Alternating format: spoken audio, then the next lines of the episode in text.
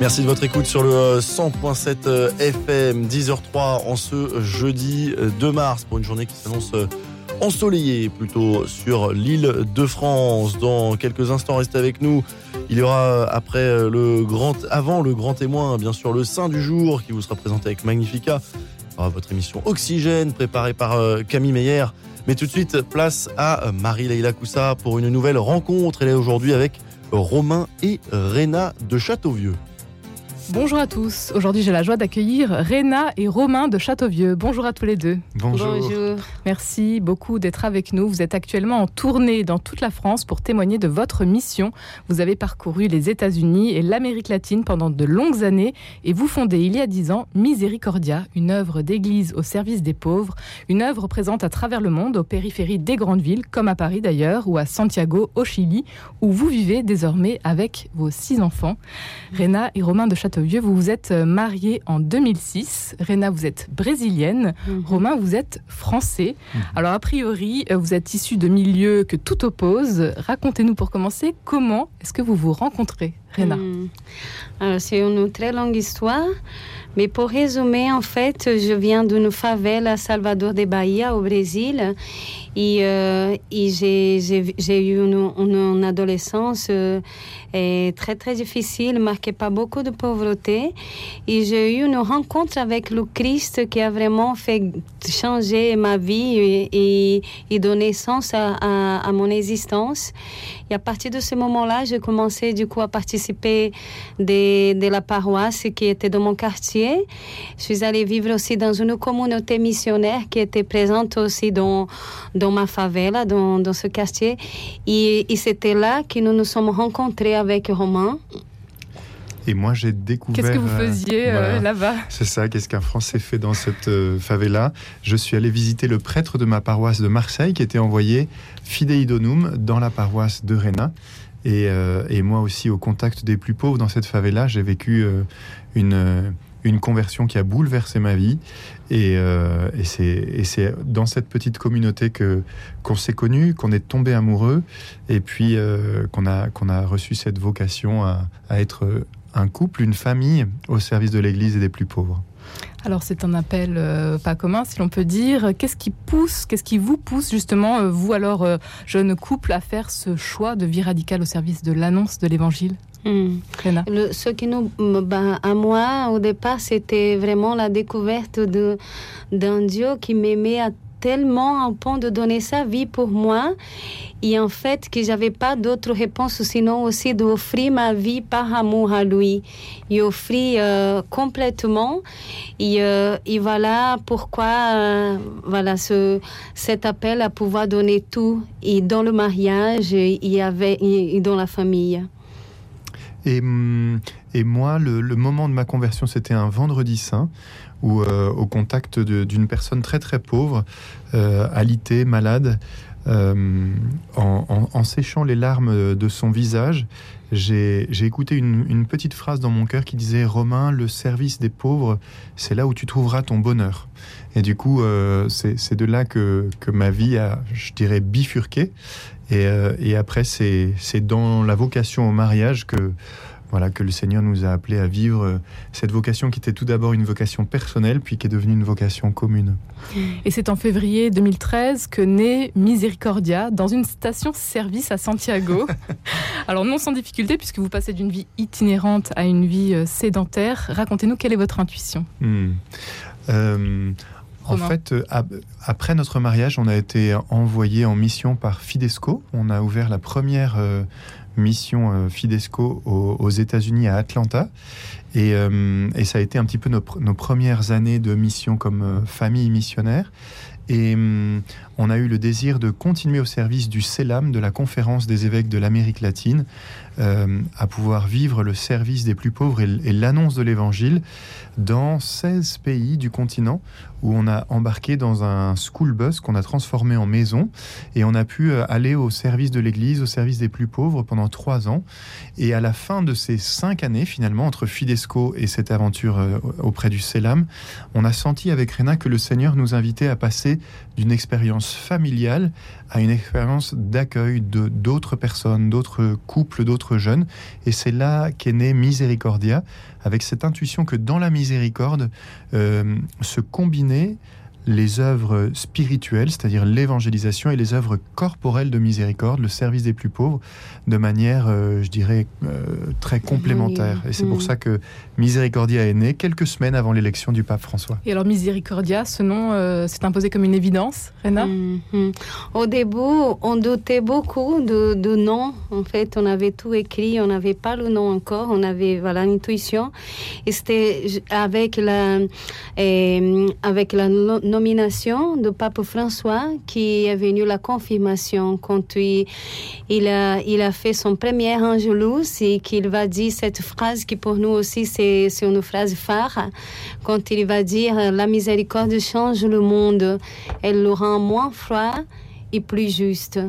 Et du coup, c'était pour nous comme une confirmation du Seigneur qui nous a poussé à appeler cette œuvre miséricordia. Hmm. Quelle est l'intuition euh, de votre œuvre euh, aujourd'hui Quelles sont vos actions hmm. Aujourd'hui, Miséricordia combine, euh, associe dans un même lieu d'église le service des plus pauvres à travers des projets qui se veulent innovants. On, essaye d'être, de continuer à être cette église qui est pionnière dans le service de la charité, à travers par exemple l'éducation, l'accompagnement des enfants qu'on va qu'on va penser un petit peu comme un incubateur de talents, où on va accueillir des enfants de ces quartiers pauvres pour qu'ils deviennent après eux-mêmes euh, artisans du changement dans leur quartier. Et puis après, des projets dans le domaine de la santé, avec des personnes âgées, des personnes en situation de, d'alcoolisme, ou alors aussi euh, euh, des mamans enceintes, avec vraiment ce désir de servir les plus pauvres de manière euh, la plus excellente possible, et puis euh, cette, ce désir, ce zèle pour euh, l'annonce de l'Évangile, l'annonce de la grande miséricorde du Seigneur. Donc c'est ça vraiment aux périphéries des grandes villes du monde, ce désir de pouvoir être la présence du cœur du Christ qui bat de jour comme de nuit pour les plus pauvres. Aujourd'hui, vous êtes donc installé à Santiago, au Chili. Vous avez ouvert, vous avez inauguré récemment un nouveau centre, justement Miséricordia. Comment ça se passe pour vous, hmm. Et ça fait dix ans qu'on est au Chili. Et, euh, aujourd'hui, voilà, on, est, on est hyper heureux de ce qu'on vit là-bas.